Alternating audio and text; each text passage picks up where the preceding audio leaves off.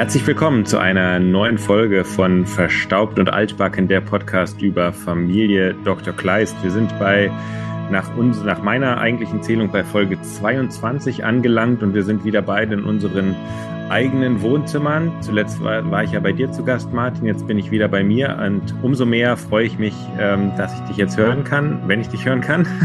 ja, ich, ich kann dich hören. Wunderbar, ich dich auch.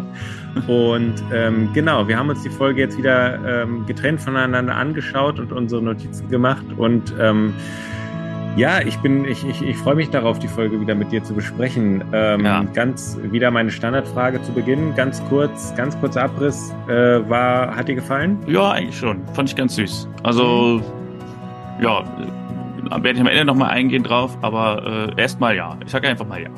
Aber das trifft, finde ich. Ganz süß, ja. äh, finde ich, ist genau der treffende, ja. der treffende ähm, Punkt. Ja, es ist eine Weile her, dass wir hier aufgenommen haben, weil wir jetzt wirklich mehrere Male hintereinander äh, persönlich aufgezeichnet haben. Und wir haben uns ja zwischendurch auch noch einmal persönlich gesehen, aber hatten da keine Zeit zum Aufzeichnen. Also im Grunde genommen jetzt das erste Mal seit bestimmt, keine Ahnung, vier Wochen oder so. Haben wir dies, haben wir dies Jahr überhaupt schon mal äh, aufgenommen? ich erinnere mich jetzt gerade gar nicht mehr. Also auf jeden Fall ist ähm, eine Weile her, dass wir äh, über die Technologie aufgenommen haben und nicht äh, von Angesicht zu Angesicht. Genau, und ich bin jetzt mal gespannt, weil wir haben es beim letzten Mal haben wir es ja gehabt, dass, dass, dass wir festgestellt haben, wenn man sich dann direkt sieht, dann hebt einer den Finger und macht klar, ich sag jetzt was oder ja. drückt mal kurz dem anderen kurz gegen die Schulter und, und zeigt damit an, so ähm, gleich sag, äh, sag du, übernimm du mal gleich oder irgendwie sowas. Ja. Und wir haben ja schon festgestellt, das läuft an sich ein bisschen besser, aber jetzt können wir uns nicht leisten, alle sieben Tage von äh, Potsdam nach Bremen und zurück. Ähm, deswegen. Ja äh, müssen wir mal schauen, ob so, wie, ob vielleicht die, die, dieses blinde Verständnis, ne, nicht blind, aber dieses Verständnis, was wir uns erarbeitet haben, ob das jetzt in dieser Folge ja. rüberkommt. Obwohl wir ja jetzt gespannt. die ja. letzte Zugverbindung wesentlich besser funktionierte als die erste, wo wir aufgezeichnet haben, wo ich irgendwie sieben Stunden unterwegs war. Diesmal war es ja wirklich extrem entspannt tatsächlich. Also ich würde sagen, die Bahnstrecke Bremen-Potsdam hat Werbung in eigener Sache betrieben und ähm, wird sicherlich dann noch das eine oder andere Mal verwendet werden. Ja, äh, da von mir aus sehr, sehr gerne. Also da freue ich mich. Äh, ich freue ja. mich über Besuch und ich komme auch immer gerne vorbei. Willst du noch kurz über deine neue Aufnahmesituation sprechen? Ich finde, man hat einen hörbaren Unterschied festgestellt jetzt eben schon bei der Anmoderation. Ja, ähm, es, es, es, äh, ich habe von einem sehr lieben Menschen habe ich ein Aufnahmegerät geschenkt bekommen, ein wunderbares Mikrofon und ähm, ja, wenn, wenn man das schon hört bei der Aufnahme, du schickst sie mir nachher zu, also die Aufnahme findet ja bei deinem Laptop statt, dann freue ich mich, ähm, wenn das auch genauso klingt. Also es fühlt sich auf jeden Fall jetzt schon sehr viel professioneller an. Ich bin mit einem Kabel jetzt verbunden mit dem Laptop, mit einem Kabel mit den Kopfhörern. Ja. Jetzt fühle ich mich wie ein richtiger Podcaster. Genauso bin ich auch immer verbunden. Ein Kabel ist im Mikrofon und das Mikrofon steckt im Laptop. Und äh, ja, man hat immer irgendwie noch mal eine gewisse andere Art von Spannung, so von einem richtigen Mikrofon, ne? Genau. Ähm, man, ja, für, also auch gerade dadurch, dass man das Bild immer von Leuten kennt, dass sie auch gerade immer, also ich habe ja vorher wirklich nur das Handy vor mir gehabt, dadurch war es irgendwie wie so ein Anruf. Ja. Ähm, der dann, und ich äh, war dann ganz überrascht, als du plötzlich meintest, Konstantin, ich zeichne doch seit 20 Folgen auf, ich stelle das online. ähm, dann habe ich gedacht, dann brauche ich auch ein richtiges Mikro. Und zum Glück hast du es mir auch sofort geschenkt. Nee, ähm, es fühlt sich äh, äh, wirklich professioneller an. Ich freue mich darauf und äh, bin dir sehr, sehr dankbar für dieses tolle Geschenk. Wirklich ein wunderbares Weihnachtsgeschenk. Sehr, sehr gern, sehr, sehr gern. War ja auch ein bisschen in eigener Sache. Aber so müssen Geschenke immer sein. Ich, ja, das äh, stimmt. Ja. Das ist ja ähnlich wie irgendwelche gemeinsamen Ausflüge oder sowas. Man muss auch selber davon profitieren. Das ist wahr. Wollen wir über die aktuelle Folge sprechen, die wir uns heute angesehen haben? Sehr gerne. Folge 209, das harte Herz.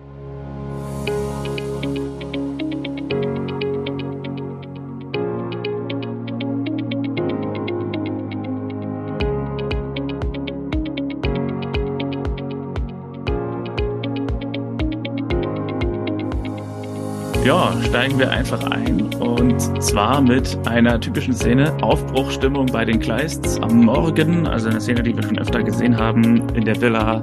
Und ähm, es wird hier tatsächlich Bezug genommen auf die vorherige Folge, nämlich Inge will gerne irgendwie rausgehen, aber sie soll sich noch schonen nach ihrem was war es gleich nochmal, ihrer Schilddrüsenüberfunktion in der letzten Folge.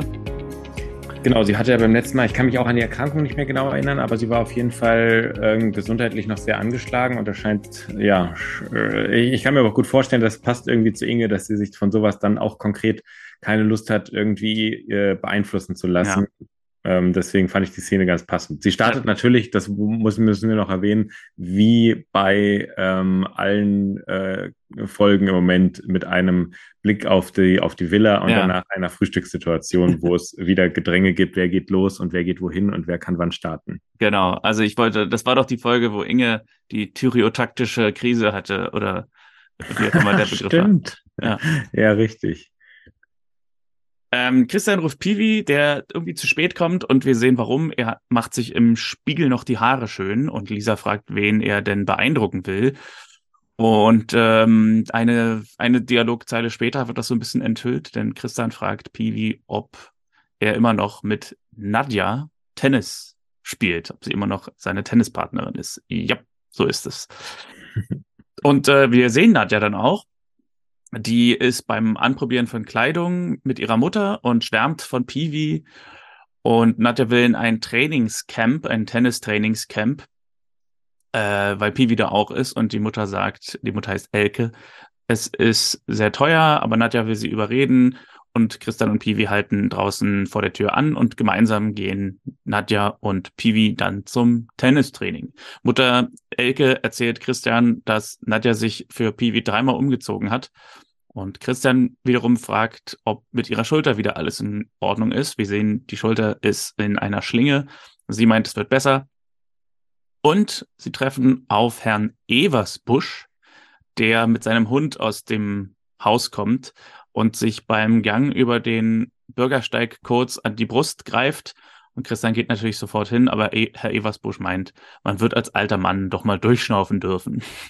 Also ein typischer äh, Kleistscher Patient, der eigentlich meint, ich bin kerngesund.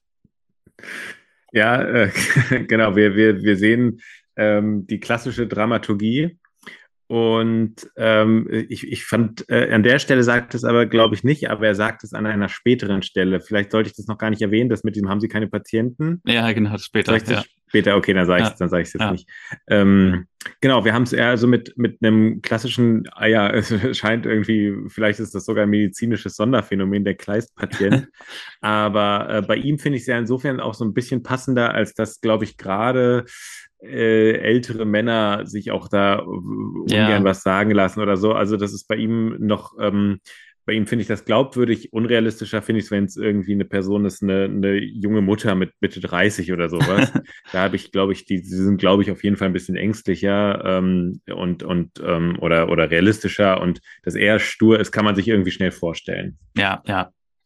Geboren, äh, Quatsch, gespielt wird äh, Herr Eversbusch übrigens vom legendären Dietmar Schönherr ähm, der äh, dessen ganze Lebensgeschichte jetzt hier aufzuzählen würde, den Rahmen sprengen. Ich habe nur mal kurz geguckt. Im Grunde ist sein Wikipedia-Artikel fast so lang wie äh, der von irgendeinem König aus dem Mittelalter oder so. Also mhm. man kann wirklich sagen, äh, einfach Legende des Showbusiness, äh, war Schauspieler, Moderator, Sprecher für Hörspiel, Radio, Synchron, äh, Schlagersänger, Schriftsteller, Regisseur, Übersetzer. Ähm, also ich kenne ihn vor allem aus Raumpatrouille, Orion, eine uralte Science-Fiction-Serie, eine deutsche, die auch nur so eine Handvoll Folgen hat, aber durchaus gewissen Kultstatus hat bei vielen Leuten. Ähm, und äh, interessanterweise hat er Abitur gemacht in Potsdam am Helmholtz-Gymnasium, obwohl er eigentlich Österreicher ist. Und äh, er hat eine bewegte Geschichte, sage ich mal. Also er hatte Militärdienst noch im Dritten Reich, wurde dann als aktiver Soldat irgendwie von irgendeinem Regisseur entdeckt, der ihn in einem Uferfilm unterbrachte. Und als seine Eltern froh waren, dass er raus ist aus dem Militär, äh, hat er sich dann doch nochmal freiwillig gemeldet, äh, wie 1944, und ist dann aber 1945 kurz vor Kriegsende desertiert, irgendwie bei befreundeten Bauern um, äh, untergekommen ab 1946 hat er Architektur studiert und war dann doch wieder Schauspieler irgendwie relativ schnell bis 2009, als er dann seinen Abschied aus der Branche angekündigt hat. 2014 ist er gestorben. Also ein, ein richtig schöner Auftritt hier von einem alten Herrn, sage ich mal, ganz bewusst, ein Herr. Verrückt. Also das, das war mir nicht bewusst, weil ich jetzt aber auch kein, kein Cineast bin und ähm, die Filmbranche da ja auch nicht so kenne, aber das ist ja, das ist ja wirklich einen extremen, äh, also so einen Lebenslauf hatten wir, glaube ich, hier noch wahrscheinlich noch nie in der, ja. äh, in der, in der Serie. Da sofort die Frage, hast du mal mit ihm zusammengearbeitet? Nee, das war, wenn er 2009 nee. sein Ende angekündigt hat, 2014 verstorben ist, dann nicht, weil du nee. hast ja vor allem so ab 2012 begonnen, in der Branche zu arbeiten. Ähm, oder 2015, was, was würdest du sagen, 2012 oder 2015? Was also erste Kontakte kamen so 2014 äh, und äh, dann so richtig beruflich wurde es dann 2015. Okay, weil ähm, äh, äh, das, dieser Punkt mit diesem, das ist ja eigentlich bei Schauspielern selten, dass die wahrscheinlich so ihren Abschied ankündigen. Oder gibt es das öfter oder ähm, dass so klar ist, ähm. okay, die, die verabschieden sich jetzt? Ja, gibt's gibt's so und so. Manche sagen, sie wollen schauspielen, bis sie umkippen auf der Bühne und das ist auch irgendwie ein erstrebenswerter Zustand ja irgendwie, dass man sagt, man hat in seinem, wenn es denn sein Traumberuf ist, aber man hat an seinem Beruf äh, bis zum letzten Tag irgendwie gearbeitet. Das äh, machen einige, andere sagen auch wirklich, unter anderem jetzt kürzlich zum Beispiel Detlef Bierstedt hat seine Synchronkarriere beendet. Äh, das ist Synchronsprecher von George Clooney und vielen anderen. Äh, und hat gesagt, er macht jetzt einfach einen harten Cut, hört auf mit Synchron, hätte er, war seine Argumentation, hätte er irgendwie einen Herzinfarkt und würde tot umfallen, würde man ja jetzt auch von jetzt auf gleich neue Leute suchen müssen, die seine Rollen sprechen. Also ähm, dann lieber nochmal ganz bewusst einen Cut machen und sagen, jetzt ist Schluss.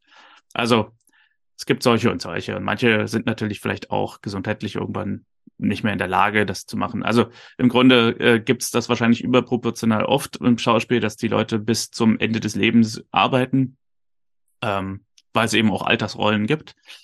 Aber es gibt auch welche, die dann irgendwann einfach sagen, es ist Schluss. Sean Connery zum Beispiel war ja auch 2003 äh, am Ende der Karriere, hat gesagt, jetzt ist Schluss und ist auch tatsächlich, glaube ich, nie wieder zurückgekommen ins Schauspiel bis zum Tod. Okay. Muss natürlich ein starker Moment sein, wenn man weiß, jetzt fällt so die letzte Klappe. Ja. Ähm, und ich könnte mir aber auch vorstellen, es gibt bestimmt manche, die ihren Abschied ankündigen und dann doch nochmal auftauchen oder sowas. Ja. Ähm, aber... Armin Müller-Stahl war ja auch so einer, der hat mehrfach gesagt, er hört auf und hat dann noch zwei, drei kleine Sachen gemacht.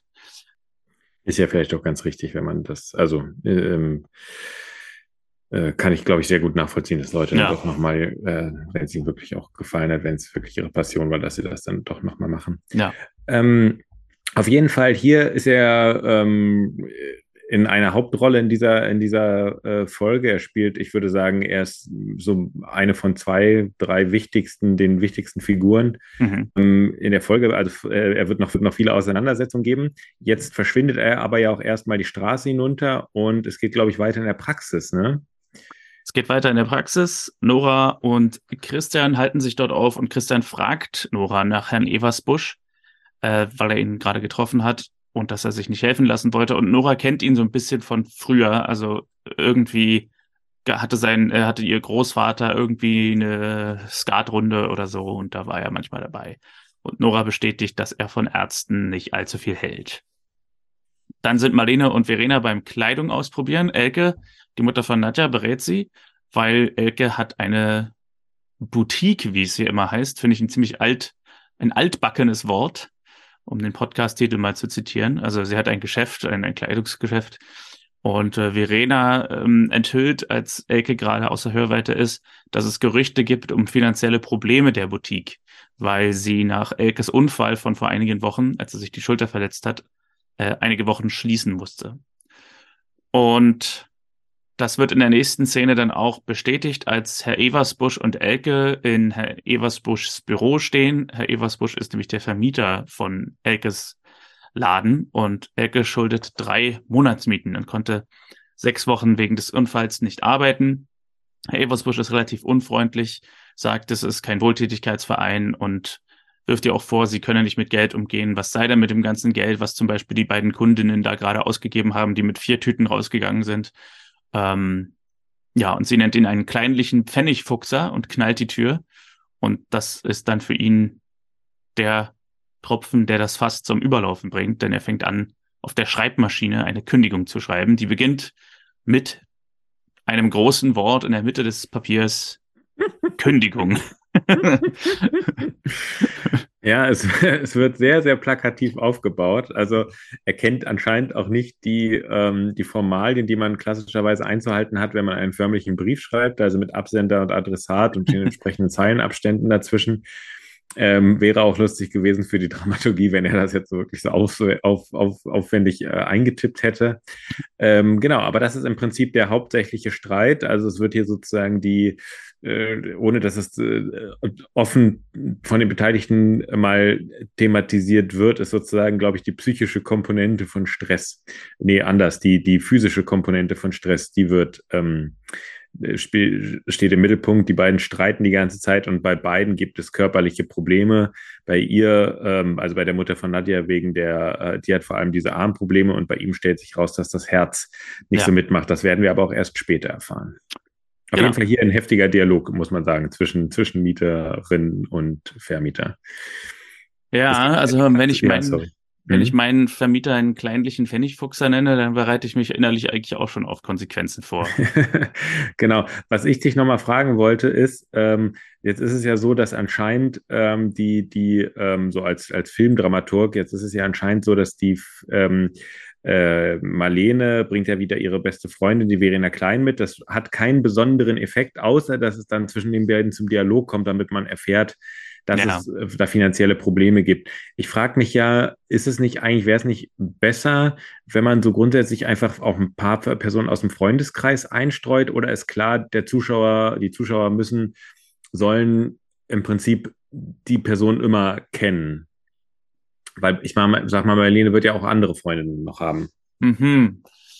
Ja, also du meinst, dass es im Grunde schade ist, dass es immer Verena ist, die diese Art von er erklärende Nebenfigur ist? Genau, also ähm, ich kann aber auch verstehen, dass das notwendig ist, dass man sich nicht so noch fragt, wer ist denn jetzt noch die dritte Person? Warum wurde die denn jetzt noch eingebaut? Kann ich auch nachvollziehen. Ja. Also ich denke, so wäre es nämlich, wenn du jetzt in jeder Szene oder in jeder Folge eine neue Figur hättest oder zumindest so mehrere, müsstest du eigentlich immer erstmal erklären, wer ist das und äh, wie steht sie in Verhältnis zu Marlene.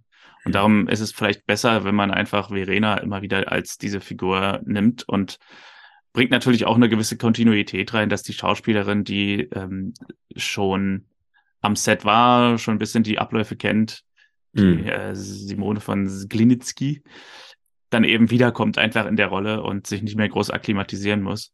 Äh, wir haben ja auch in dem Interview mit Marco gehört, dass das eben schon manchmal recht schwierig ist, wenn man so einen Tag oder so eine Gastrolle hat, ans Set kommt und die Verhältnisse zwischen den Schauspielern, die bereits da sind, sind geklärt und man muss dann irgendwie gucken, wie man mhm. dazu seinen Platz findet.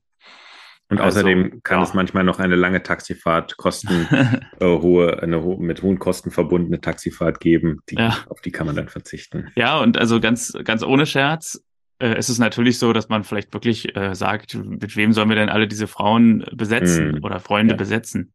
Also dann lieber vielleicht äh, eine Figur oder zwei, die, ähm, die dann eben durchgehend da, dabei ist. So. Ja, verstehe ich. Ja. Nächste Szene ist wieder in der Praxis.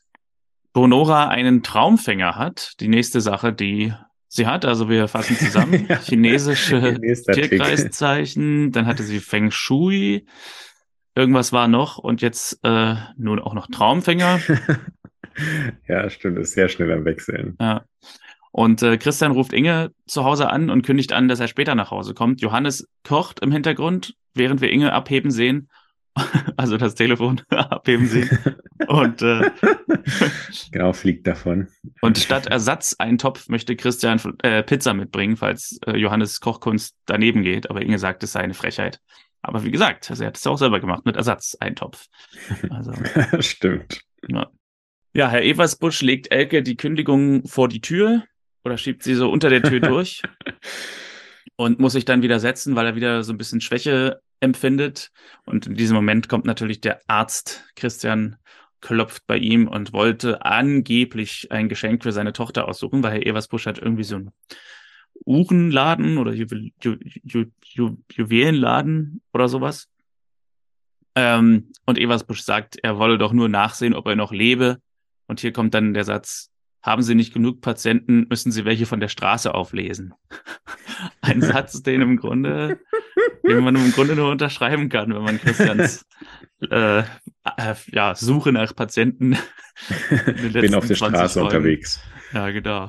Ja, das Lustige finde ich auch darauf, dass er nicht antwortet, sondern er lacht ja so darüber. Ja. Also er könnte auch gut sagen, ach, äh, wissen Sie, wenn es darum ginge, äh, da, da, also zu wenig Patienten ist meine letzte Sorge, die ich habe. Dadurch, dass er so lachend darauf antwortet, aber nicht inhaltlich, ähm, äh, hat man so das Gefühl, ah, könnte stimmen. Aber ja. Ähm, zumal es ja jetzt auch mit dieser Aussage der Patientin, man hat immer das Gefühl bei Ihnen, dass man die einzige Patientin ist. Äh, da ergibt sich ja ein ganz anderes Bild. Aber grundsätzlich habe ich eigentlich das Gefühl, dass die Praxis mittlerweile ganz gut belegt ist. Ja, aber es ist natürlich eine spannende Geschichte, wenn man sich das so überlegt, dass ein Arzt mit einer eigenen Praxis auf der Straße langläuft und irgendwelche Diagnosen stellt, um dann diese Patienten abzugreifen mhm. als Kunden. Das ist ja. eigentlich äh, keine schlechte, kein schlechtes Geschäftsmodell. Aber ich vermute, wenn man eine eigene Praxis hat, muss man sich um Patienten gar nicht so sehr kümmern. Die kommen dann schon. Ja, also ich kann mich genau, ich glaube, ähm, wenn man sich jetzt mal auf seinen eigenen Alltag hin überprüft, ich kann mich erinnern, dass ich einmal, da war ich so 16 Jahre alt und stand am Potsdam Hauptbahnhof und neben mir saß jemand auf der Bank und ist so nach rechts gekippt und lag dann da einfach. Okay. Und neben mir war dann eine Studentin und die hatte, also wo ich glaube, so, die war im Studentenalter und die hat dann ähm, angerufen und da kam auch der Krankenwagen relativ schnell. Das war das einzige Mal, würde ich jetzt mal sagen, in meinem Leben, dass es diese Art von Zusammenbruch gab. Sonst habe ich es, glaube ich, nie erlebt. Also äh, vielleicht hält äh, Herr Kleist sich aber auch dann besonders da, wo alte Leute sind oder irgendwie sowas. äh, ein ganz ausgefuchstes Geschäftsmodell, wer weiß. Ja, ja. Mitten in die ähm, Versicherungen von Herrn Eversbusch, dass es ihm tiptop geht, kriegt er einen weiteren Anfall, muss sich widersetzen und Christian gibt ihm ein Nitro-Spray und diagnostiziert einen leichten Herzanfall. Eversbusch meint, dass er war nur ein bisschen müde und er sei kerngesund. Äh, und etwas später sehen wir aber doch, wie Christian den Blutdruck misst, der viel zu hoch ist. Eversbusch erzählt, seine Schwester hatte Herzprobleme, also es ist durchaus was, was in der Familie ist. Und Christian meint, es gibt heute wirksame Medikamente dagegen und Eversbusch meint, Pillen nimmt er nicht, die helfen sowieso nichts. Und äh, Christian will ein EKG machen und Eversbusch nennt das neumodische Erfindungen. Aber er kommt in die Praxis, weil er ihm ja sonst doch keine Ruhe lässt. Und zum Abschied gibt Christian Eversbusch die Visitenkarte und verschreibt Ruhe. Aber jemand muss ja mit Paulchen Gassi gehen, mit seinem Hund. Also muss Christian gehen. Und er geht an Elkes Tür vorbei und das ist dann die Gelegenheit, um zu sehen, was eigentlich Elke macht. Und Elke zählt Geld und kriegt einen Anruf von Nadja, dass sie noch zum Abendessen bei Piwi bleibt. Und ja, sie geht sehr viele Rechnungen und Mahnungen durch hier auf ihrem Schreibtisch. Ja, es scheint finanziell wirklich nicht so gut bei ihr zu laufen. Ähm, ja. äh, ich fände ja mal ganz interessant, gerade weil sich ja beide, also sowohl sie als auch der Vermieter, äh, Herr Eversbusch, nicht, ähm, nicht zurückhalten mit, mit, mit Anschuldigungen, wüsste ich gerne, ob es wirklich so ist, dass sie mit den Einnahmen nicht gut hausiert oder ob es zu wenig Einnahmen sind. Also, ähm, weil ja, ähm, also es scheint schon so zu sein, dass da relativ viel zu tun ist. Und ich meine, ich kann mir schon vorstellen, dass es da auch viele Ausgaben gibt, aber wer weiß, ähm, vielleicht hat er auch bei ihren wunden Punkt getroffen. Ja, ja. Aber werden wir nie erfahren. Nee, Johannes Braten ist gelungen, er riecht gut und Nadja bleibt zum Essen. Sorgt für ein paar erheiterte Blicke in der Familie, weil Piwi mit seiner Freundin oder eine Freundin mit zum Essen bringt. Und dann sehen wir Christian mit Paulchen zur Apotheke gehen und sie treffen auf Ingrid. Und das ist eine Szene zwischen Francis Fulton Smith und seiner Ehefrau, Verena Klein. ja, das ist schön, dass du es nochmal sagst, weil mir das jetzt gar nicht so klar war. Ja. Ähm, das ist natürlich ganz lustig. Aber ansonsten hatte die Szene doch keinen dramaturgischen Wert, oder? Nicht so richtig, nee. Also sie ist ganz begeistert von dem Hund und äh, Christian ist so ein bisschen, also redet mit dem Hund so nach dem Motto, Mensch, jetzt hast du der Ingrid ja hier schöne Augen gemacht, so als hätte der Hund jetzt mit ihr geflirtet. Und im Hintergrund, wenn, als sie weggehen, sehen wir Ingrid den beiden noch lange nachschauen. Also wäre Christian jetzt Single, dann würde man fast denken, da ginge was zwischen Christian und Ingrid. Aber vielleicht war es auch wirklich nur eine Szene, äh, um so als Gag irgendwie die beiden Eheleute hier in eine Szene zu schreiben. Aber wer weiß. Ja, und natürlich, weil es echt ähm, sozusagen zeigt, was für ein Tausendsasser der Herr Kleist ist, dass er sogar sich noch um das Gassi-Gehen bei den Patienten kümmert. Das ist natürlich äh, auch echt noch eine Arbeit. Ich meine, obwohl ja abends die Familie wartet und ähm, ich denke ja immer noch an Christians Worte, als ich glaube, Lisa einmal dann abends weg wollte. Ähm, ich weiß nicht, ob es in die Disco war oder sowas, wo Christian dann sagte, das ist jetzt nicht dein Ernst. Abends wird zusammen gegessen, eine Mahlzeit am Tag zusammen. Und wenn man sieht, dass es ihm wichtiger ist, äh, äh, Hunden, Hunde von Patienten auszuführen, als mit der Familie zu essen, finde ich, sollte er sich in solchen Momenten da besser zurückhalten. Also, sie kommen wieder zurück zu Herrn Eversbusch und Christian hat ihm irgendwie so ein bisschen Essen mitgebracht, Obst und Zeug und lässt ihm auch das Nitro-Spray da und sie sehen alte Bilder an, die auf dem Kamin stehen, auf denen Herr Eversbusch mit seiner Frau und seiner Tochter zu sehen ist. Und Herr Eversbusch erzählt, 20 Jahre ist seine Frau nun mittlerweile schon tot und seine Tochter ist weg, lebt in Bayern, schreibt manchmal eine Weihnachtskarte, wie er sagt. Es hat nie richtig funktioniert zwischen ihnen beiden und beide tauschen sich nochmal aus über Kinder und Familie. Und Christian sagt, seine Familie ist es gewohnt, dass er später nach Hause kommt, äh, um auch nochmal das aufzugreifen, was du gesagt hast. Das Tatsächlich. Ist dann einfach eine schöne Ausrede. Ist ja sowieso oft so. Ja, genau. Martin kennt dass ich ihm sein Geld nicht zurückzahle. genau. Tatsächlich habe ich hier die Notizen äh, kurz unterbrochen und äh, einfach nur zugeguckt, weil ich tatsächlich die Darbietung sehr fesselnd fand von Dietmar Schönherr, wie er so erzählt von, dass seine Frau tot ist und seine Tochter ist weg und so. Da habe ich gedacht, da gucke ich jetzt einfach mal in sein Gesicht und schreibe nicht mit. Deswegen kann es sein, dass ich hier zwei, drei Sachen nicht habe, mhm. aber. Ich hatte an der Stelle ja gedacht, dass die Familie dann später noch eine Rolle spielt, dass er irgendwie später noch beschließt, ähm, mit, mit der Tochter sich zu verknüpfen oder also zu, zu verbinden oder, oder dass, dass die Tochter noch vorbeikommt oder sowas. Ähm, ja. Aber ich glaube, das darf man vorwegnehmen, das passiert nicht. Vielleicht sehen wir Herrn Eversbusch nochmal wieder und dann diese das kann sein. Story. Christian kommt also nach Hause, Piwi und Nadja üben Englisch-Vokabeln und legen den Arm umeinander, als sie von Johannes und Christian dabei beobachtet werden und beide denken an ihre eigenen ersten Küsse. Und äh, Christian fragt Marlene, ob er mal mit Piwi Mann zu Mann reden soll.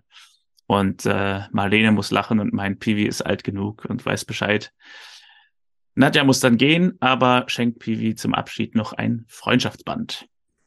Das war mal früher eine, eine große Sache, ne? Mit Freundschaftsbändern und so. Das, ich weiß gar nicht, ob das heute noch ein Thema ist, aber also in, der, in der Grundschule oder so in der siebten Klasse so hatten irgendwie auf einmal alle Freundschaftsbänder bei uns. Okay, ja, also ich hatte auf jeden Fall keins. ähm, ähm, hattest du eins? Also war das, war das? Ich glaube nicht, ne, ich kann mich nicht erinnern.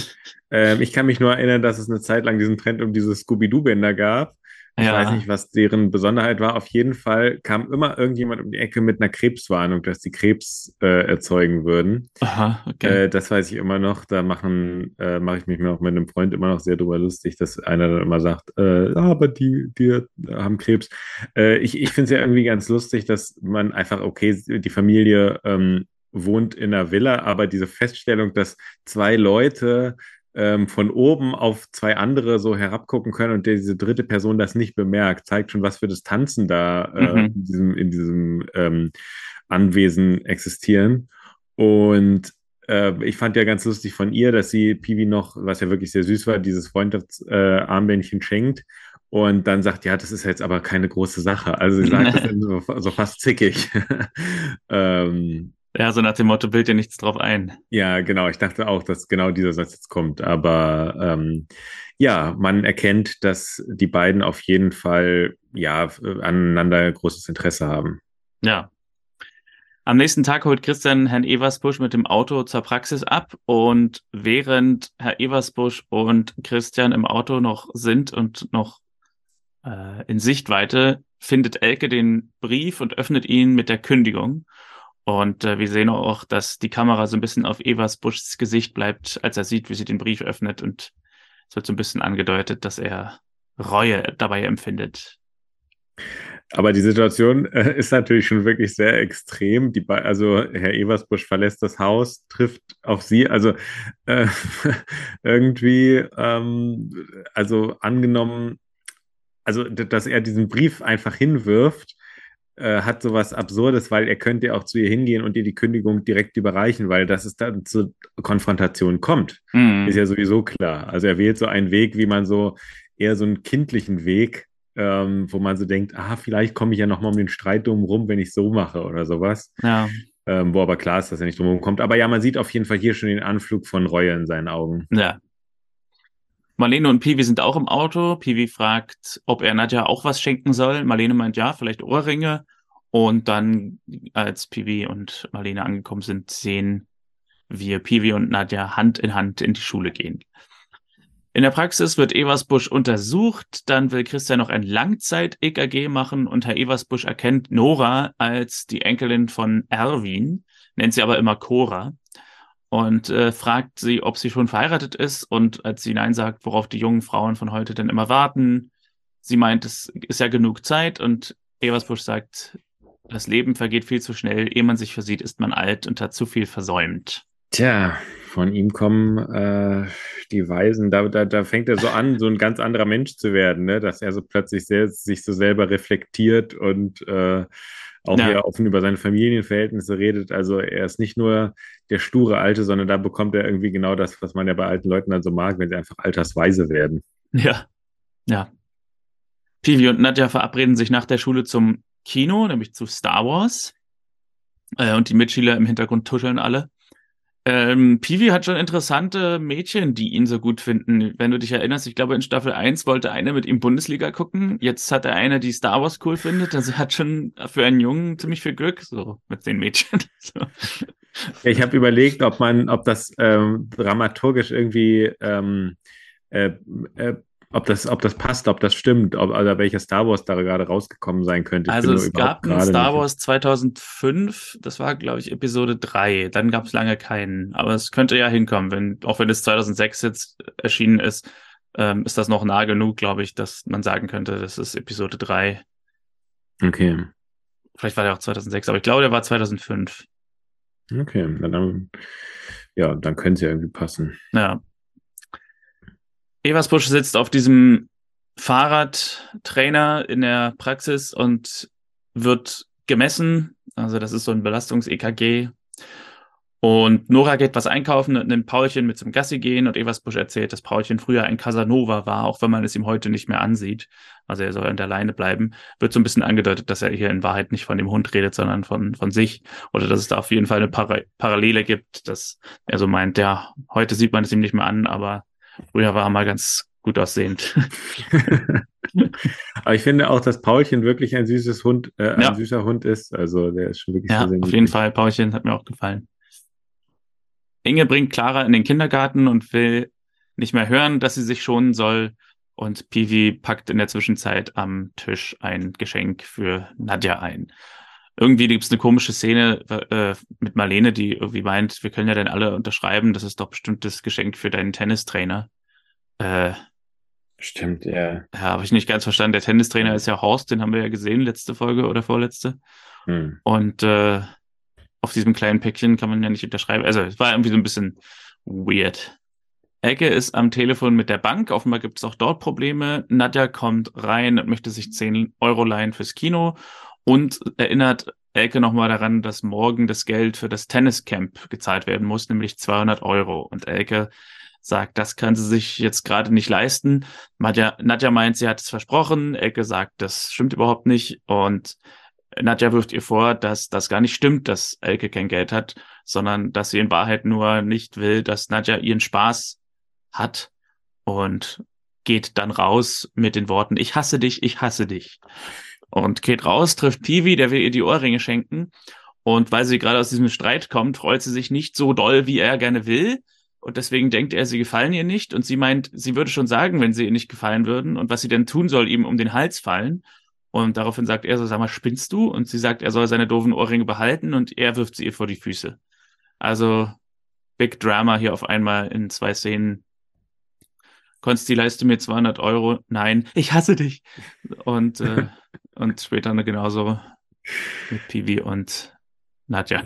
Ja, irgendwie ist ähm, so, so ein Paradebeispiel für, wenn Leute nicht irgendwie ernsthaft äh, also nicht, nicht, nicht klar einfach über ihre jetzigen Befindlichkeiten reden. Also auch Pivi ähm, äh, ist vielleicht auch nicht in der Position, das hat auch alles mit dem Alter zu tun. Also es geht mir jetzt wirklich nicht darum, das zu kritisieren oder sowas, sondern es ist so ein, wo man so denkt, alles okay bei dir oder sowas, weißt du, wo das so, ähm, ja. äh, alle gucken immer und nehmen das, was ihnen gegenüber passiert, so absolut oder als Geste, die nur ihnen persönlich gilt. Ja, ähm, ja.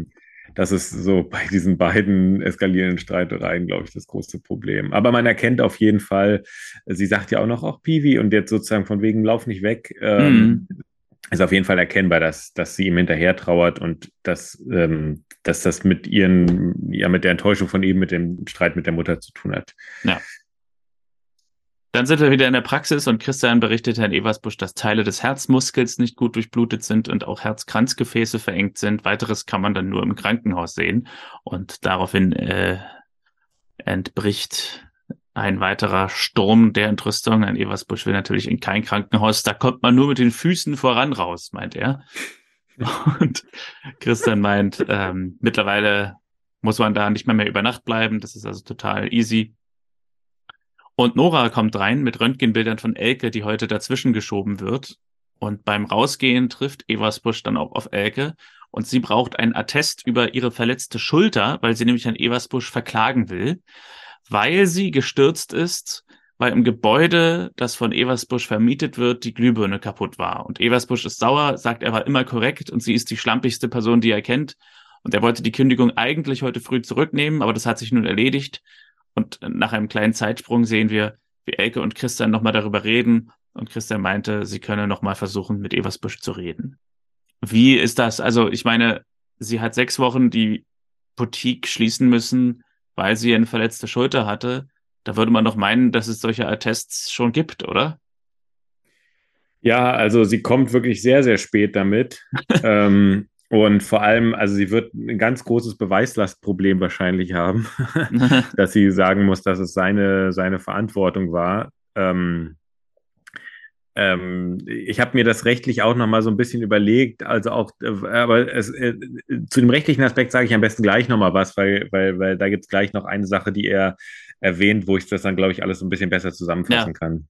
Also es geht ja, glaube ich, darum, dass die Glühbirne im Treppenhaus kaputt war und er hat sie versäumt zu ersetzen und dadurch ist sie die Treppe runtergefallen und hat sich die Schulter verletzt, weshalb laut ihrer Argumentation äh, sie die äh, Boutique schließen musste und für diese ähm, Einnahmeausfälle ist dadurch eher, eher quasi verantwortlich. Äh, Elke kommt zurück ins Geschäft. Herr Eversbusch hat die Schlösser ausgetauscht und es entbrennt ein weiterer Streit zwischen ihm und Elke über den Schlüssel und die Miete und das Eigentum, was noch in dem Laden ist, was also noch Elke gehört, auch wenn er den Laden jetzt abgeschlossen hat. Und in diesem Streit bricht Herr Eversbusch zusammen und Ecke hat Glück, dass in diesem Moment gerade das Telefon klingelt. Sie geht einfach mal ran und es ist Nora aus der Praxis und sie bittet Nora um Hilfe. Christian geht rüber, ruft den Notarzt äh, und äh, sie fragt, sie fragt ganz lustig, sie fragt, ist er tot? Aber so wie sie es fragt, klingt es fast hoffnungsvoll, was es nicht sein soll, weil er sagt so, ist er tot? Na, genauso wie doch die eine ehemalige Freundin von Johannes, so, die ist letztens, letztes Jahr gestorben. Und ja, genau. vor zwei Jahren. Meine Eltern, oh, die sind schon lange tot. Und mein Mann ist vor zwei Jahren gestorben, ein Unfall. Wir hatten gerade Zeit, um unser Leben zu genießen, da war es vorbei mit der schönen Zweisamkeit. Genau, die sind schon lange tot. Ja, und sie macht sich dann später nämlich Vorwürfe. Also es ist an der Stelle irgendwie falsch gespielt oder keine Ahnung. Mhm. Sie, ist er tot? ähm, wenn er stirbt, sagt sie, sei es ihre Schuld und ja, er wird im Krankenwagen abtransportiert und Christian delegiert das Paulchen kümmern an Nadja und Elke. Ähm, jetzt, jetzt ist nämlich der Punkt, wo ich nochmal gut ja. äh, kurz auf diese rechtliche, weil jetzt sozusagen mehr rechtliche Auseinandersetzung gibt es ja erstmal nicht. Also es ist halt so, dass er grundsätzlich hatte er das Recht, außerordentlich zu kündigen, wenn sie zweimal in Folge die Miete nicht bezahlt hat. Ja. Ähm, dementsprechend hat er hier das Recht ähm, zu kündigen. Wozu er nicht das Recht hat, ist ihr den Zugriff auf die Wohnung und auf ihre Sachen ähm, zu verweigern, weil das müsste ein Gericht feststellen. Also ein Gericht müsste dann feststellen, okay, erstmal muss sie raus aufgrund der Kündigung und dann würde er nach sagen, okay, sie, sie schuldet mir 600 irgendwas ähm, Euro und dann würde ein Gericht das feststellen und würde dann sagen, okay, dafür werden dann meinetwegen, da kommt dann halt eben dieser, da kommt doch dann immer, glaube ich, irgendwie so ein Gerichtsvollzieher oder sowas und packt dann irgendwie ja. so diese, diese klassischen, wie nennt man das, Kuckuck oder sowas dann auf diese Gegenstände. Aber es ist nicht so, dass, ähm, dass er einfach sagen kann, okay, ich habe äh, äh, ich hab dir gekündigt, ich habe ihn gekündigt und jetzt können alle Sachen ähm, gehören im Prinzip mir, bis sie die Schulden zurückgezahlt haben. Ähm, sondern im Prinzip muss sie ihre Sachen, äh, muss, muss, müsste er das Gerichtsfest durchsetzen.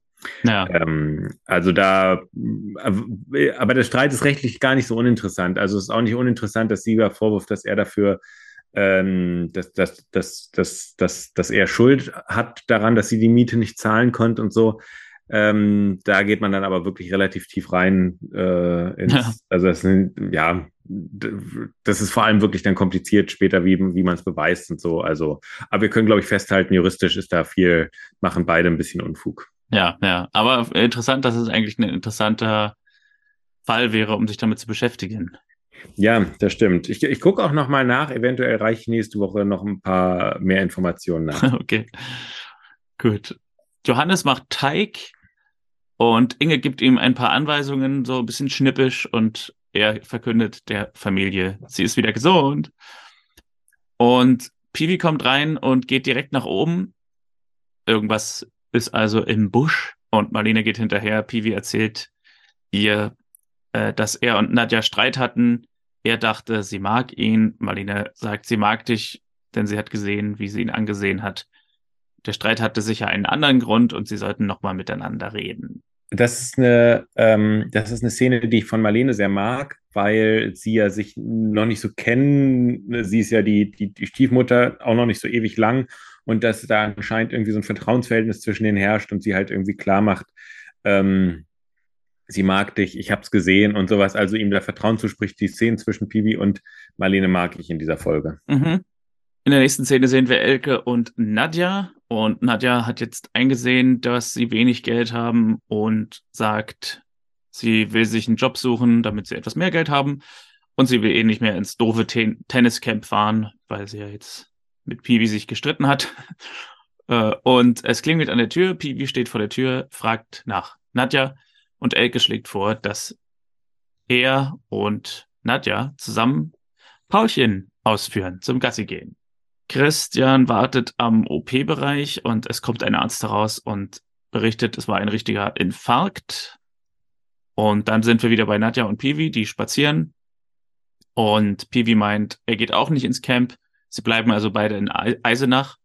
Und jetzt zitiere ich einfach mal die Folgenbeschreibung der letzten Woche. Es kommt zu einem ersten zaghaften Kuss. Ja, so kann man es äh, so kann man es formulieren.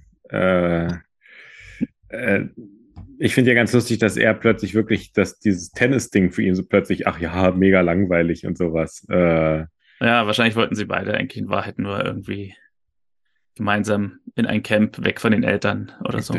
Das, erinnert mich an einen Freund, mit dem ich zusammen ähm, mal äh, Radio gemacht habe und wo wir dann immer nach Berlin gefahren sind mit der Bahn zusammen und zurück.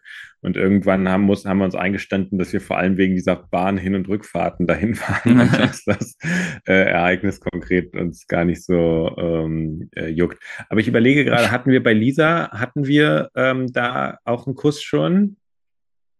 Ja, mit, ähm, äh, also diesen Almost-Kiss hatten wir mit dem, der dann eigentlich eine Freundin hatte, mit dem sie fast zusammengezogen wäre. Ah, ja, stimmt. Ich bin ja gerade nicht ganz sicher, ob der Austauschschüler, mit dem sie in der Disco war, noch irgendwie, ob da irgendwas ging mit dem. Und mit Gregor vielleicht auch. Gregor hat mir ah, auf jeden Fall ja, welche. Stimmt, ja. stimmt. Aber auf jeden Fall bei Piwi jetzt das erste ja, Mal. Also mit Gregor im Boot, genau, da hat doch Gregor noch seine Hand so interessant auf ihrem ah, Körper. Ja, stimmt. Ähm, die Szene ist noch nicht ganz vorbei, denn Piwi und Nadja kommen wieder nach Hause und werden davon überrascht, dass Christian dort ist. Äh, und äh, er, Christian berichtet gerade Elke, dass es Herrn Eversbusch besser geht. Elke könnte ihn nun besuchen Und da weiß sie gar nicht, warum sie jetzt ihn besuchen sollte, sagt, er sei fast gestorben wegen ihr. Und Christian sagt, er braucht einfach jemanden um den und der sich um ihn kümmern kann. Er ist sehr einsam und ähm, braucht jemanden, der aufpasst, dass er seine Pillen nimmt. Er wird sich helfen lassen, wenn sie für seine Hilfe offen ist. Und ja, Elke bedankt sich und es wird sie zwar nicht gesagt, aber sie, glaube ich, wird entschieden, dass sie dann am nächsten Tag gemeinsam ihn besuchen. Ja, also es ist auch schon verrückt, dass er sozusagen dann auf die Idee kommt, dass, dass sie diejenige ist. Also eigentlich ein sehr guter Dreher von ihm, aber eigentlich auch der fernliegendste, dass die Person, die im Prinzip verantwortlich ist, äh, nicht verantwortlich, aber die sozusagen durch, also ich hätte an seiner Stelle total die Gefahr gesehen, dass das vor Ort wieder eskaliert. Ja, hätte gesagt, ja. okay, wer ist denn sonst mit ihm befreundet und der, die Person soll dahin oder sowas. Aber ja, ja. ja, es geht ja alles gut aus, wie wir gleich sehen werden. Genau. Wieder zu Hause erzählt Pivi äh, Christian, dass er nicht ins Tenniscamp geht. Und Christian deutet an, dass er und Marlene ja mal ausgehen könnten, sodass Pivi und Nadja sturmfrei die Villa haben. Und danach im Schlafzimmer trifft Christian auf Marlene und meint, er hätte sich vielleicht mehr um Pivi kümmern müssen. Aber Marlene meint, er kommt gut allein zurecht. Eine komische Antwort, wenn man sich so hört eigentlich. Ja. ja, stimmt. Also man hätte jetzt meinen können, sie sagt, nein, du hast dich gut gekümmert oder so, aber sie sagt, nein, er kommt gut allein zurecht. Also nach dem Motto, ja, du hast dich zwar nicht gekümmert, aber er kriegt das hin. ja, stimmt. Ist ja eigentlich auch egal. genau. Dann am nächsten Tag sind wir im Krankenhaus. Elke und Christian besuchen Herrn Eversbusch und ähm, Elke erzählt, dass er offenbar will, dass sie den Schlüssel wiederkriegt für ihre Geschäft und als sie gerade darüber philosophieren, dass er doch sonst nicht so nett ist, geht die Tür zu seinem Zimmer auf und eine Krankenschwester äh, wird von ihm wegen des Essens beschimpft. Und sie wissen, er ist wieder normal. ähm, sie gehen rein und er sagt hier, er dachte, das wäre wieder dieses Schrapnell. Für mich eine der besten Beleidigungen, die es gibt, das Schrapnell. ich weiß gar nicht, was das ist, was das bedeutet. Ich weiß es gar nicht so genau. Also ich kenne Schrapnell eher so im militärischen Zusammenhang, dass, dass zum Beispiel ein, äh, eine Granate explodiert, dass irgendwelche Teile davon ähm, durch die Gegend fliegen und so ein Teil einer explodierenden Munition ist dann ein Schrapnellteil. Okay. Aber so als, als Beleidigung kenne ich es so als Beleidigung gegen so etwas nervende ältere Frauen oder so. Aha, okay. Aber ähm, Ja, ist, die ist so ungewöhnlich, äh, dass ich sie jedes Mal lustig finde, wenn sich jemand verwendet. ja, und sie hat ihm eigentlich alles mitgebracht. Also sie hat ihm seine Zeitung mitgebracht, sie hat Obst und Kekse mit, sie hat ein Kreuzworträtsel und als er sagt, das kann er aber ohne seine Lesebrille nicht lösen, macht sie die Tasche auf und hat auch noch seine Lesebrille dabei. Er ist ganz bewegt, sie bittet um Verzeihung und Herr Eversbusch meint, wir haben uns beide dämlich benommen, aber damit ist jetzt Schluss und fragt nach Paulchen, wie es ihm geht. Und das ist dann das Letzte, was sie in ihrer Tasche hat. Sie holt die Tasche raus und Paulchen ist in der Tasche. Und währenddessen geht Christian unauffällig und lässt die beiden in Ruhe. Kommt nach Hause, sieht Pivi und Nadja wieder Händchen halten im Garten. Also da ist auch wieder alles okay. Marlene kommt dazu und sieht Christian gucken und sagt so ganz süß, nicht gucken. ja.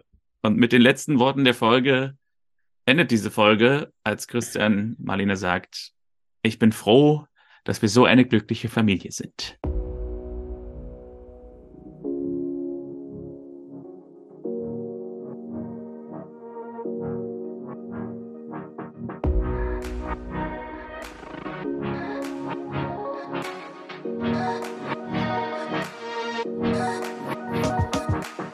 Ähm, das gibt mir vielleicht noch kurz die Gelegenheit, äh, mich, mich juristisch zu korrigieren. Da habe ich eben nämlich gerade, ich habe noch mal ganz kurz was nachgeschaut. Und zwar, ähm, das möchte ich nur, damit, damit nicht Leute das hier hören und dann denken, oh, der hat ja gar keine Ahnung von gar nichts. Also der, das Einzige, was ich nicht weiß, genau, ist diese, dieses Verschulden bezüglich ähm, der, der, der, der nicht gezahlten Miete, ob er, ob er daran schuld ist, ob er ihr dann kündigen darf, das weiß ich nicht. Aber was mit diesem Pfanddings, was ich ihm falsch gesagt habe, ist, dass das ein Gericht entscheiden muss. Es ist halt so, wenn man selber Dinge äh, mit äh, hineinbringt als Mieter, zum Beispiel jetzt in, in die Wohnung stellt oder sowas, dann hat grundsätzlich der Vermieter daraus ein Pfandrecht, wenn jemand dann zum Beispiel die Miete nicht zahlt.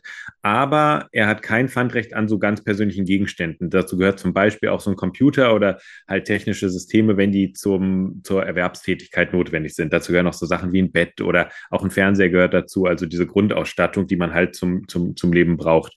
Und da die ja aber vorhanden war, also da war ja auch die Kasse und all, all sowas drin, ähm, hat er nicht das, äh, das Pfandrecht an all diesen Sachen. Deswegen muss sie auch Zugang dazu haben. Sie darf die Sachen halt nicht ähm, entfernen, sodass er darauf keinen Zugriff mehr hat. Dann würde sie sich strafbar machen. Also hm. ähm, deswegen hier kleine juristische Korrektur noch von mir. Aber wie wir sehen, der Streit wurde eh zwischenmenschlich geklärt. Das ist ja das Beste, wenn das Juristische ja. überflüssig ist. Ja. So, so die Folge. Ähm, kurzer, also wir haben es ja schon gesagt, ganz süß war ja deine treffende Bezeichnung. Ähm, mir ging es so, dass, dass, dass der äh, die, die Situation so mit Piwi, dass seine erste Freundin, ähm, dass das irgendwie über allem äh, stand. Das andere haben wir es halt mit der klassischen Kleist-Dramaturgie zu tun. Patient, der uneinsichtig ist und ähm, dann später ähm, einsichtig wird und äh, um den, äh, also der so einen krassen Notfall dann hat.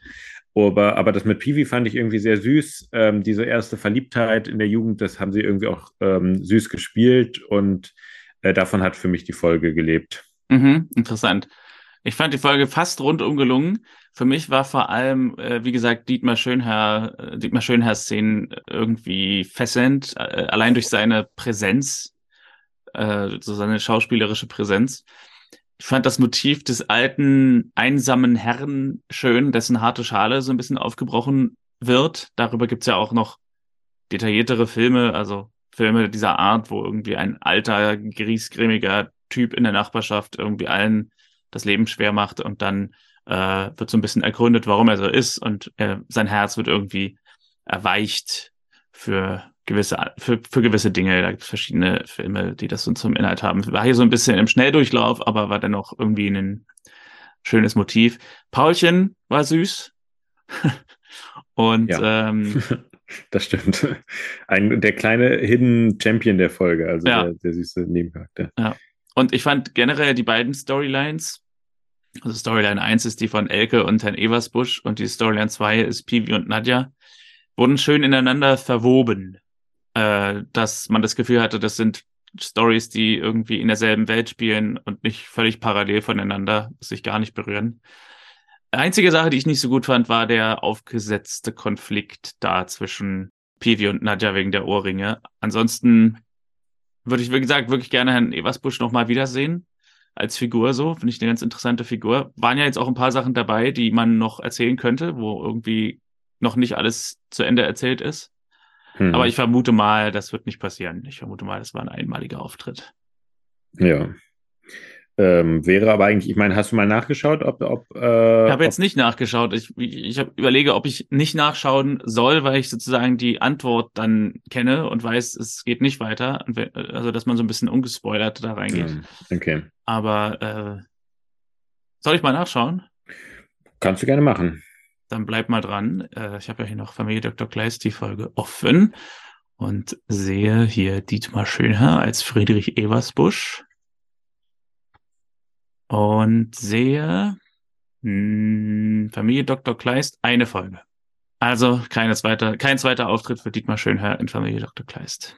Schade. Okay. Ja. Gerade jetzt, wo ich so viel weiß, also wenn man dann so weiß, was das so für Leute ähm, äh, sind, also was für Biografien da so dahinter äh, stecken, dann ist es natürlich wirklich nochmal was Besonderes. Ja. Na, vielleicht sehen wir ja noch mehr größere Stars. Bin ich von überzeugt. Bestimmt, bestimmt. Hast du in dieser Folge einen Sushi-Lushi Dahlmann? Wo sind wir denn eigentlich hier? Warum, äh, was darf man überhaupt noch in Deutschland sagen? Ja, also äh, in dieser Folge fand ich es jetzt gar nicht so einfach, ähm, ja, weil das eine so plakativ ist und das, also es gibt nicht so einen schönen Nebensatz, der, der irgendwie fällt und wo man sich über den wundert. Aber ich würde dann schon ähm, den Satz von der ähm, von der Mieterin, äh, also von der Nadjas Mutter, ähm, zählen, wo sie am Anfang sagt, ja gut, lieber irgendwie Schwierigkeiten zu haben, mit Geld umzugehen, als so ein Pfennigfuchser zu sein. Also ich finde schon fair, dass wenn man, ähm, also wenn ich dir Geld schulde und ziemlich sicher ja auch in einem dreistelligen oder vielleicht auch vierstelligen Bereich, ähm, also ich habe einfach nicht das Recht, wenn ich jemand anderem ähm, Geld schulde, zu sagen, ähm, die Person ist ein Pfennigfuchser. Wenn, die, wenn man selbst sagt, okay, haben Sie überhaupt gar keine, nehmen Sie keine Rücksicht auf meine Situation. Also das müsste sich jetzt mal ihr gegenüber jemand erlauben zu sagen, ah, okay, ich habe so und so viel Schulden bei dir, ähm, ach ja, sei doch nicht so eine Pfennigfuchserin. Also wenn alle so, ja. so agieren würden, wäre das ja irgendwie ziemlich absurd. Und diesen Satz fand ich schon bei den vielen persönlichen Anschuldigungen, die es so gab, den, den also den blödesten, zumal sie einfach wirklich in keiner guten Position ist. Sie ist die Mieterin, sie hat äh, mehrmals nicht gezahlt. Und genau wie du es am Anfang schon meintest, wenn ich so einen Satz dann sagen würde zu meinem Vermieter, da würde ich mich auch mit der Kündigung beschäftigen. Ja. Ja, also ich habe auch nicht wirklich einen richtig fetten Dahlmann gefunden. Von daher äh, gebe ich ihn für eine ganz kleine Kleinigkeit an Christian. Mhm. Die, die, Kleinigkeit ist eigentlich, dass er hier ein guter Vater ist. Und, und ich muss das erklären. Also er hat diesen Moment, wo, ähm, wo er mit Piwi nach Hause kommt und wo er so sagt, naja, wenn ihr mal äh, die ganze Bude für euch haben wollt, dann äh, kann ich ja mal mit Marlene irgendwie mal ausgehen und dann äh, habt ihr das ganze Haus ungestört und du bist mit deiner Freundin hier alleine. Ähm, einerseits finde ich das ein bisschen heikel, so das Teenagern zu sagen. so. ja, das stimmt. Also äh, so hätte man ihn auch vor allem nicht eingeschätzt. Ne? Ja, ähm, aber ja. gut, äh, im Grunde ist es ja sympathisch, kann, kann man also so machen. Aber was, was für mich da an der Stelle stört, ist, dass wir ihn halt mehrfach gesehen haben, wie er sehr, sehr ich sag mal, Terz macht, wenn Lisa nächtliche Ausflüge macht. Und bei Peewee, bei seinem Sohn, ist es so, oh ja, ich gebe dir das ganze Haus, dann bist du mit deiner Freundin ungestört, ne? Bunga Bunga und so. und diese, diese Doppelmoral finde ich halt ein bisschen unangenehm. So. ja, ja, stimmt. Ja, ähm, dir fallen viele Sachen von diesen, ähm, äh, ja, von so einem, äh, so, so, so patriarchale Verhaltensweisen irgendwie auf. Ähm. Also ich meine, wenn du dich erinnerst, war es halt wirklich so, dass glaube ich, Lisa irgendwie meinte, sie kann nach Hause kommen, wann sie will. Also sie scheint diese, diese Regeln ja nicht zu haben, dass er äh, ihr sagt, wann sie nach Hause kommt. Aber dennoch kommt sie nach Hause und er steht im Treppenhaus und fragt sie, wo sie war und so. Und mhm. äh, das scheint bei Piwi nicht zu sein. ja, ja, das ist wahr. Das stimmt. äh, da, da, da irgendwie, man hat fast das Gefühl, ähm, vielleicht profitiert auch davon, dass er der Zweite ist. Also ist ja oft so, dass ja. die zweiten Kinder sich nicht so viele Rechte erkämpfen müssen wie die ersten. Aber es ist schon wirklich sozusagen auch sein, seine Geste, so dieses Augenzwinkern, so ist doch klar, wir sind doch Männer, ist doch klar, genau. worauf ja. hinausläuft. Ja. Ähm, ja, das stimmt. Die nächste Folge, die wir bei Verstaubt und Altbacken betrachten werden, ist die Folge 10 der zweiten Staffel, Am Abgrund. Und in dieser Oha. Folge geht es um folgendes. Der beste Sportler des Jahres soll gekürt werden. Familie Kleist putzt sich dafür besonders heraus, zumal Piwi einen Preis für sein Tennisspiel erhalten soll. Über Claras Teilnahme an dem Festakt entbrennt zwischen Marlene und Christian ein Streit. Sie findet, man solle dem Mädchen nicht jeden Wunsch erfüllen, sondern auch Grenzen aufzeigen. Streit zwischen Marlene und Christian hatten wir länger nicht. Naja, wobei. ja, ist ein bisschen in den Hintergrund gerückt, ähm, weil dann Inge und Johannes so ein bisschen ähm, ja, noch stimmt. mehr Trouble hatten. Aber gut, dann geht es jetzt wenigstens nicht darum, irgendwie, wie sie, ob sie zueinander ziehen oder ob irgendwas zu schnell geht oder sowas, sondern da geht es jetzt wirklich schon um das Thema Erziehung. Ja. Ähm, zumal die Konstellation, dass beide ja nicht die leiblichen Eltern sind, durchaus interessant ist. Ähm, ob ja. sich dann da jemand irgendwie doch ihr näher fühlt oder mehr verantwortlich oder ich weiß es nicht genau. Ähm, also eigentlich ist es ja halt, ist es ja schon die, die, was ist dann die Nichte von, äh, von genau. Marlene, deswegen ist sie ja eigentlich so ein bisschen enger. Also sind wir gespannt, ja. ähm, was kommt. Ja, auf jeden Fall. In Ordnung, dann würde ich sagen, kurz und schmerzlos beenden wir die Folge für heute. Kurz Oder und schmerzlos, der neue Podcast. Kurz ähm, und schmerzlos, der neue Arzt-Podcast von Christian Kleist. genau. Und äh, ja, sehen uns und hören uns in einer Woche wieder. Ich habe jetzt die Abmoderation an mich gerissen, so wie du neulich die Anmoderation äh, an dich gerissen hast. Sehr gerne. Ich freue mich ähm, über alles, was man mir abnimmt und wirklich versauen kann. Nächste Folge sind wir am Abgrund. Mal gucken, ob sprichwörtlich oder hm, buchstäblich. Folge, genau. Mal gucken. In diesem Sinne, bis nächste Woche. Ich freue mich auf die nächste Folge und ähm, genau, ich wünsche. Nein, das war jetzt, das war jetzt ein Spaß. Ähm, bis zur nächsten Folge, macht's gut, kommt gut die nächsten Tage, alles Gute. Ciao, ciao.